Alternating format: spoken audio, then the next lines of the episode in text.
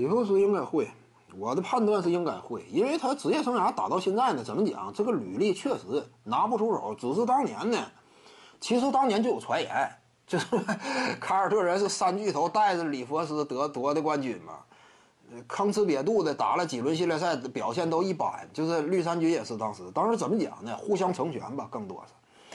这就是里弗斯呀，为什么说啊，一名主帅啊，在场上一旦说他之前拿过总冠军的话，那么在一支争冠级别强队当中，往往他就是容忍程度要高呢。这说白了，如果是其他的没有争冠履历的这种主帅，早被拿下了，都没不给你机会解释，甚至呢，球队包括球迷也不存在任何怀疑。今年败了，你肯定就出局，甚至都不用等到现在。之前克里斯保罗三巨头框架之下的快船，里弗斯就那个战绩啊！你别一整他受伤之类的，哪支球队没有过伤病，对不对？你怎么讲呢？你只要说战绩不理想，外界往往就考虑球队内部啊就已经要有这种思路了，是不是说进行一下教练人选的调整啊？但是里弗斯为什么他相对稳呢？哪怕今年你看快船队惨淡出局，远远低于这支球队原本的外界预期，但是里弗斯因为他之前拿过冠军。少数的现役的冠军级别主帅，你这会儿怎么办？你说我启用泰伦卢啊？今年泰伦卢也在阵容当中。你说你启用泰伦卢是不是也不是很理想？其他的争冠主帅没有啊？你说就是我领丁用一个呀，没有冠军经历的这种主教练呢，你心里可能说更没底，因为他以往就没做到过这个事儿吗？这就是为什么里弗斯现在你似乎说还有怀疑，他到底能不能下课？还有怀疑。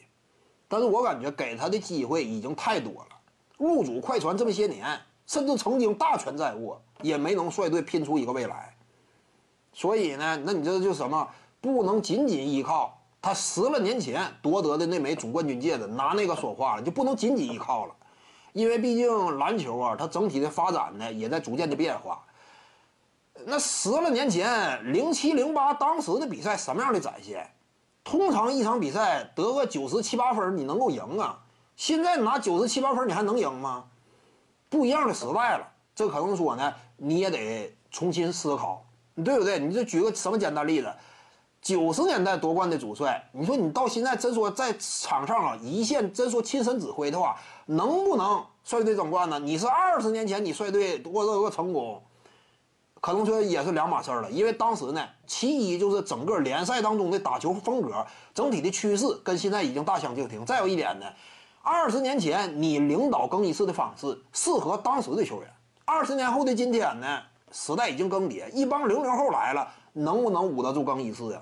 你还是不是具备那样一种更衣室当中啊真正的领导力？这玩意儿值得商榷。所以考虑到里弗斯呢，他是十二年前取得的成功。最近十年毫无斩获，率领球队屡战屡败，怎么办？还得下课。